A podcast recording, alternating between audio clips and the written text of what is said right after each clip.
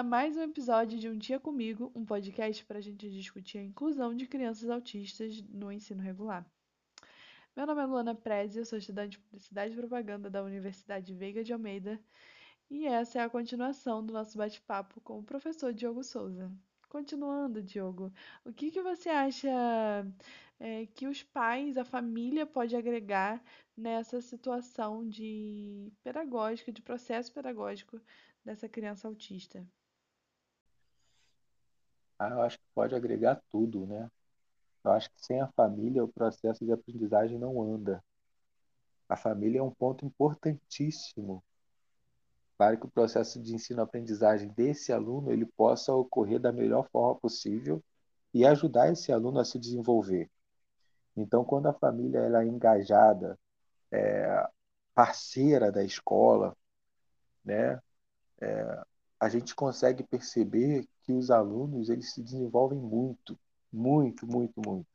E é, é muito bonito ver isso, né? É, Verdade. Né? A, a família, quando ela está engajada, ela, ela é uma família lutadora, né? Ela é uma família batalhadora, uma família guerreira que vai atrás das suas terapias, ela vai atrás das suas é, dos seus direitos, ela vai na escola e quer saber como que o professor está agindo, o que está acontecendo, o que está fazendo. Né? E isso é muito bom porque há uma troca de experiências né? do aluno na escola e do filho em casa, né? e do filho no seu meio social. E, e com essa troca de experiências entre família e escola, né, essa união dessas informações faz com que a gente consiga compreender aquele ser humano de uma maneira melhor. E aí a gente consegue é, é buscar alternativas né, de desenvolvimento para ele da melhor forma possível. Então, quando Sim. se tem uma família engajada né, na, no, na busca pelo desenvolvimento do aluno, o aluno só tem a ganhar. O aluno só tem a se desenvolver da melhor forma possível. Não é fácil, né? Não é fácil, é...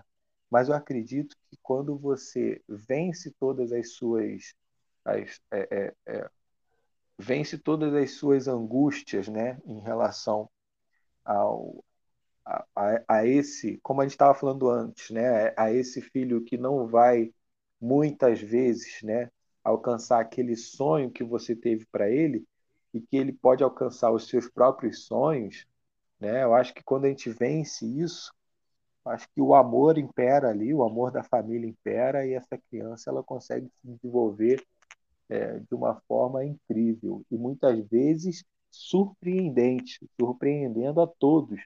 Aqueles que falam que ela não pode fazer isso, que ela não vai conseguir fazer aquilo, e aquela criança vai e consegue. E isso é, é muito gratificante. Isso é muito bacana. Eu acho que o apoio familiar é importante em qualquer situação. Eu, para quem não sabe, eu trabalho dentro de escola, sobretudo educação infantil, e eu trabalho numa sala de aula que tem três alunos autistas, e assim a gente consegue ver exatamente a diferença é, dos alunos assim. É, a mãe apoia o aluno e está ali junto com o professor no processo de ensino-aprendizagem, na questão da rotina, que dentro da educação infantil, qualquer, qualquer é, nível educacional é muito importante, mas dentro da educação infantil se faz muito presente a rotina do aluno. E a gente percebe o quanto é difícil trabalhar com um aluno que não tem esses limites em casa, que a mãe não coloca uma rotina, que é muito importante para uma criança dentro do, do espectro autismo ter uma rotina definida e a escola ela já tem uma, então o aluno ele precisa entrar nessa rotina e precisa ser um processo né, de, de adaptação de rotina. E assim, a gente percebe o quanto que é importante isso, né? Quanto que torna o nosso trabalho muito mais fácil quando o pai ou a mãe estão ali presentes. Exato, exato. Né? É, é e você tocou num ponto, Luana, sobre a rotina da escola né? É, eu vejo que a rotina escolar ela precisa ser uma rotina é, flexível, ela precisa ser uma rotina que se adeque à rotina do aluno, né? Como que, como que a gente pensa nesse sentido? A escola tem o seu horário de entrada, o seu horário de saída, o horário de intervalo, né? A escola tem o horário da aula, né? A escola, se a gente for pensar a escola, a escola ela é, ela é uma instituição de controle, né? Ela é uma instituição onde ela controla todos que estão dentro dela. Todos que estão dentro dela precisam agir conforme né, aquelas regras já instituídas. Sim. Só que a regra do aluno com transtorno do espectro autista é uma regra dele, né? A rotina dele é uma regra dele, né? E como que a escola ela se adapta a isso? Talvez isso seja um dos grandes problemas das nossas instituições escolares ainda hoje, né? Porque o que a gente quer fazer é adequar o aluno com transtorno do espectro autista à, regra, à, à norma da escola, à rotina da escola. E muitas vezes isso não dá certo.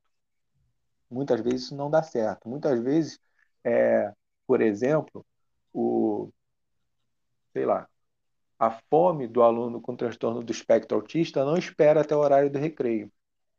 E aí a gente quer que ele só coma no horário do recreio. Né? Aí daqui a pouco o aluno está dando crise dentro da sala de aula, a gente não sabe por quê. Mas é porque ele estava com fome e você e a escola né, queria que ele esperasse até a hora do recreio para dar o de comer para ele.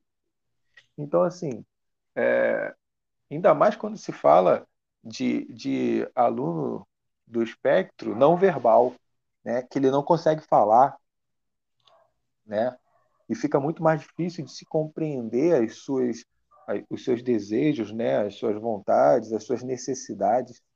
Então, é, é, repensar a escola com o aluno do, do espectro autista nela é também repensar um pouco o nosso processo de ensino-aprendizagem, tudo aquilo que, que vem acontecendo no Brasil há anos, né? Eu só, eu só peguei esse gancho porque você me você falou aí da rotina da escola e aí me veio isso à cabeça. Não é, mas é muito importante mesmo que a gente. É, é aquilo, né? Eu acho que a gente está chegando nesse ponto durante todo o nosso bate-papo, que é perceber mesmo a criança como um ser humano com necessidades e com desejos e é, se adaptar a, essa, a esse ser humano, né? Exatamente, exatamente. É, na, na realização do seu trabalho, ao ter o primeiro contato com alunos com espectro autismo, quais são, quais foram, na verdade, os primeiros desafios como profissional e se a sua formação foi o suficiente para enfrentar esses desafios ou se você teve que buscar é, outros conhecimentos. Eu falo assim, dentro da pedagogia, sua formação foi, é, foi o suficiente ou você é, acho que essa resposta é um pouco óbvia, mas eu gostaria que você respondesse. É, não, não. A, a, nossa formação inicial aqui, tanto a formação inicial no ensino superior, né? Aí eu falo da formação dos professores, né? A uhum. formação do professor em nível superior e quanto à formação do professor em nível médio, elas ainda são formações iniciais que precisam da formação continuada. Não tem como. Né? Uhum. Por isso que, que, que a formação continuada ela é muito importante, muito importante. Então, a minha formação realmente não foi suficiente. Né? A gente aprende na faculdade aspectos gerais da, da educação especial, aspectos gerais, né? enfim, das deficiências, mas a gente não se, não se aprofunda nisso. Então, a formação inicial, eu acredito que ela nunca é suficiente. Né? O, que, o, é, o que me ajudou muito Sim. foram é, a, as minhas formações é, continuadas, principalmente formação é, em pós-graduação, me ajudou bastante, mas os estudos e os cursos que a gente faz por fora, né? Os, os, os cursos de formação continuada mesmo, né? Mas além disso, entendi. Né? Eu acho que a experiência, A experiência ao lidar com a pessoa com deficiência, a experiência ao lidar com a pessoa do transtorno do espectro autista. Eu acho que essa, esse talvez seja um dos maiores ensinamentos, você trabalhar com ela. Né? É, quando você tem a experiência ali na prática, na vivência, no dia a dia ali com a pessoa com deficiência, com a pessoa do espectro autismo, você consegue enxergar a situação de uma outra perspectiva que nenhum estudo, nenhuma formação inicial ou continuada ela vai te dar. É, então, acho que é, esse foi o meu primeiro desafio, compreender isso. Entendi.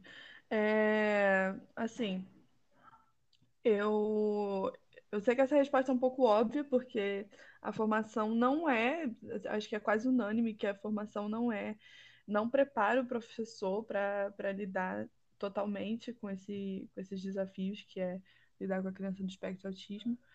Mas eu acho muito importante a gente reforçar, por isso que eu pedi para que você respondesse, porque muitas vezes a gente pode estar aqui falando com pessoas que, que estão se formando e que às vezes, por não ter experiência ou não sei, acham que sabem realmente lidar e que estão preparados, mas é, quem não sabe, o Diogo foi meu professor. E como ele mesmo sempre diz, a gente só consegue realmente aprender de fato é, é, aplicando a teoria na prática, né? E sabendo lidar com, com, as, com as situações. Então, eu quis que você respondesse essa pergunta. Mas é isso, Luana, porque assim, a nossa formação ela vai nos dar teoria, que é uma base gigante, gente. Então, assim, é, é, eu, eu gosto de, como a Luana colocou, né? A Luana foi minha aluna no, no Feliciano Sodré, e como eu gosto de falar lá para as minhas alunas, é assim, é, a teoria é a base, ela vai te dar toda a sustentação. Então, estude, né? se aproprie dessa teoria como se ela fosse parte do seu corpo. Né? A teoria ela tem que estar correndo nas suas veias. Né? Eu sempre falo isso. Então, estude bastante, saiba bastante o que a teoria diz. Né? Mas, na hora de agir, coloque toda essa teoria em prática nas suas mãos, né? ali com as pessoas que você está trabalhando. Né? E a partir daí você vai começar a experimentar o que é aquilo de fato. Né? Então, assim, estudar, ter a formação inicial, ela é muito importante. Ela vai te dar todo esse direcionamento. Ela é o suficiente? Não. Mas ela vai te, vai te direcionar, ela vai te mostrar qual é o caminho. Ela vai te dizer, olha, segue por aqui que é melhor. Né? Segue, é, é, faça, é, busque fazer tal coisa que é melhor. Então, o estudo ele é importantíssimo. Eu acho que, é, inclusive, isso é um dos maiores problemas que a gente tem assim, dentro da, da dessa profissão, porque, é, pela experiência que eu tive, eu vejo muita gente não sabendo aliar a teoria com a prática. Então, muitas vezes, pela parte teórica, a pessoa é muito teórica e não consegue aplicar aquilo na prática, ou a pessoa é muito prática e não consegue aplicar a teoria. E, e isso traz uma divergência de, de atitude muito, muito grande, né? Assim, eu, eu, eu entendo que muitas vezes a gente pode até estar com a teoria na cabeça, né? Porque o que eu falo que não é da ordem do saber, é da ordem do sentir, né? É da ordem do vivenciar. Uhum. Então, é, é, é, você ter a teoria na cabeça, ter o conhecimento da coisa, não te faz ser bom naquilo. Né? Então você pode ter o conhecimento vasto em psicologia, mas isso não te faz um bom psicólogo. Né? O que vai te fazer um bom psicólogo é você conseguir colocar aquele conhecimento em prática ali no setting, é, é, no setting terapêutico, junto com o seu com, com seu é, é, cliente, com o seu analisando, sei lá, seja lá como você queira chamar. E a mesma coisa acontece na sala de aula. Né? Você tem todo um conhecimento de uma estrutura didática, mas isso não te faz um bom professor. O que te faz ser um bom professor é você vivenciar aquele conhecimento. é você trazer aquele conhecimento para a prática, para a realidade. Né? Então não adianta a gente ter todo um, um, um, uma grande é, formação teórica na nossa cabeça, grandes conhecimentos, é, é, conhecimentos sobre todas as coisas na nossa cabeça, se a gente não pegar aquilo ali e fazer parte para fazer parte da nossa vida. Né? Não adianta. Precisa trazer esse conhecimento para a realidade. No meu ver, é uma profissão de sentimento mesmo, que, que envolve muito sentimento, da sua percepção com o aluno. É, é óbvio que toda profissão, e não é diferente é, com, com, a profissão do, do professor, né?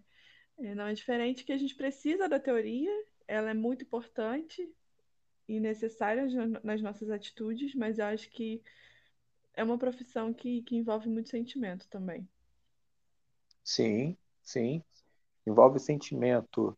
É, é, eu acho que envolve, assim, quando você fala de, de emoções, né? É, envolve o sentimento em relação ao outro, envolve o sentimento em relação ao conhecimento. É como se fosse um, um, um triângulo, né? É, é, o triângulo das emoções. Você, o professor, né? o aluno e o conhecimento. Né? Você tem que se apaixonar pelo conhecimento para você praticar esse conhecimento e colocá-lo ele na sala de aula para que o seu aluno possa aprender e a partir dessa aprendizagem ele se, se apaixonar também pelo conhecimento. Então eu vejo como um triângulo, né? Em cada ponta está o aluno, na outra professor e na outra conhecimento. E, e, e essas linhas desse triângulo é, é, é, são as emoções que envolvem tudo isso. Então, se um professor é, é, não consegue despertar a curiosidade, né? Aí eu estou parafraseando Rubem Alves. Se o professor não consegue é, despertar a curiosidade do aluno para o conhecimento, o aluno não vai gostar, não vai se interessar por aquilo, né? Então acho que é nesse caminho, nessa tríade aí. Sim. É, você falou se apaixonar pelo conhecimento e me veio muito assim, tanto os seus ensinamentos quanto o que eu acredito de educação, que é se você não, se não se apaixona pelo que você está aprendendo, você não vê importância no que você está fazendo. Porque o, é, a gente é, aplica o conhecimento na prática e se você não se apaixona por aquilo que você está conhecendo, você não vai é, praticar com importância. Então, por isso que é tão importante que a gente se apaixone e ensine os nossos alunos a se apaixonarem pelo que a gente está é, ensinando para eles também, né? É um ciclo. Isso, isso aí. É, é, é nesse caminho. É, é, a gente consegue perceber isso quando o aluno, por exemplo, chega empolgado na sala de aula e fala: Olha, tia, o professor, caramba, eu fiz isso, olha. É, é por exemplo, o que acontece é, é, é, que já aconteceu algumas vezes comigo foi: caramba, professor, é, consegui conversar com um surdo no ônibus, né? Ou, uhum. caramba, né? E, e, é uma coisa bacana, porque, assim, é, é, para quem está ouvindo e, e, e, e não está entendendo nada, é, lá no Feliciano Sodré, eu dou aula de Libras né, para os alunos do terceiro ano do curso de formação de professores. Então, é, é, é muito bacana quando há esse retorno. Né? Ah, é, Pô, professor, olha, eu, eu vi um surdo na praça e eu tentei me comunicar com ele, tentei fazer alguns sinais, né? Eu fiquei com vergonha disso, mas eu venci a vergonha e fui. Cara, isso é muito gratificante porque você consegue ver as pessoas, os seus alunos, trabalhando aquilo que você é, é, é, é, trabalhando com amor, né? Trabalhando com paixão, com desejo de querer fazer aquilo que você passou na sala de aula. É, é, eu acho que, é, que essa é a maior é, o maior retorno que o professor pode ter quando consegue ver os seus alunos praticando, colocando em prática na vida deles aquilo que foi ensinado na sala de aula. Gente, isso é muito maravilhoso. Isso é muito legal mesmo. Eu gostei muito do nosso bate-papo, de verdade. É... Para terminar, assim, eu queria saber se você tem alguma dica para que outros profissionais que não, não têm informações suficientes para lidar com crianças espectro autismo, se tem alguma plataforma, alguma, alguma coisa que você indique mesmo, pra, que preste esse auxílio aos professores que estão nessa situação dentro de sala de aula agora. Olha, a, o, eu gosto muito de ler, né? Assim, no sentido de, de leitura que me agregue é, no meu trabalho. Então, tem um livro chamado O Mundo Azul, que é um livro que fala muito sobre essa questão do desenvolvimento da pessoa com transtorno do espectro autista. Então, quem conseguir né, esse livro para essa leitura é um livro muito bacana, né? É, além do, do livro muito, O Mundo Azul, né, que eu acabei de falar, é, aqui na, na nossa região tem uma tem uma colega minha de trabalho que ela é pedagoga e neuropsicopedagoga e que tem uma página no Instagram muito bacana sobre autismo, que é a Pamela Santos, né? Então, quem tiver curiosidade, a Pamela ela, ela é mãe autista, né? A gente é assim como elas se elas se uhum. designam, né? Ela é mãe autista, né? O filho dela ela deve estar aí mais ou menos com uns 6, 7, 8 anos de idade, né? Não sei ao certo. Mas ela já escreveu um livro sobre ele e tal. E tem a página dela do Instagram, né, que ela coloca muita coisa sobre autismo ali e ela coloca muitos links bacanas, muitas sugestões, muitas experiências dela. Então, é, eu trabalho com ela lá na EMESP, né, na Escola de Educação Especial do município. E a gente tem uma parceria muito legal e quem quiser saber mais sobre autismo, procura a Pamela Santos, que ela é, é excelente nesse assunto, tem muito conhecimento para compartilhar também. Você sabe o arroba dela no Instagram para a gente poder divulgar aqui? Olha, deixa eu ver se eu consigo olhar aqui, né, no, no meu celular. Só um momento. Tá bom. Que eu vou, estou procurando aqui para divulgar ela. Eu acredito que é arroba Pamela San, é, é, aqui, ó, é arroba Pamela Azevedo.s. Arroba, arroba Pamela. Pamela com L? Não, com L só. Pamela com L. É, arroba pamelazevedo.s. Né? Dá uma olhadinha lá no Instagram dela que tem muita coisa, tem muita coisa bacana. Show de bola. Qual o seu Instagram também, aproveitando aqui para divulgar? Pode falar Para divulgar? Também. Então, é... o meu é o arroba... meu é arroba Prof. Diogo Souza, tudo junto. É, então é isso, gente. Essa foi a nossa conversa, nosso bate-papo com o Diogo. Muito produtivo, com assuntos muito pertinentes. E é uma pena terminar por aqui, porque eu particularmente amo ouvir o Diogo falar sobre educação, sobre educação especial especificamente. Isso me traz muito gás, inclusive dentro da minha profissão. Isso me traz um, uma inspiração muito grande. Eu queria muito compartilhar essa inspiração com vocês, que é esse professor maravilhoso que vos fala nesse podcast. E é isso, sim. Pode se despedir, Diogo. Eu fico até sem graça, ouvindo você falar isso, sem jeito. Mas eu agradeço muito, né, o seu convite, né, que você precisar aí, você sabe que você pode me chamar, a gente está dentro, está junto aí para os seus projetos, para as suas ações, eu acho que é isso, né? É, que esse podcast consiga levar as pessoas a refletirem um pouquinho na, na, no processo educacional das pessoas com transtorno do espectro autista, né? É, e é isso. Muito obrigado, Luana. Muito obrigado ao seu grupo também. Muito obrigado pelo apoio sempre. Eu não sei nem mais o que dizer, que eu estou todo sem graça aqui. Você me deixou sem jeito. Lembrando que esse é um, um podcast produzido e apresentado por Luana Preze, Manuela Soares, Maria Joana Louven, Natália de Oliveira, Jaqueline Oliveira, Fernanda Farias e Valéria Braga.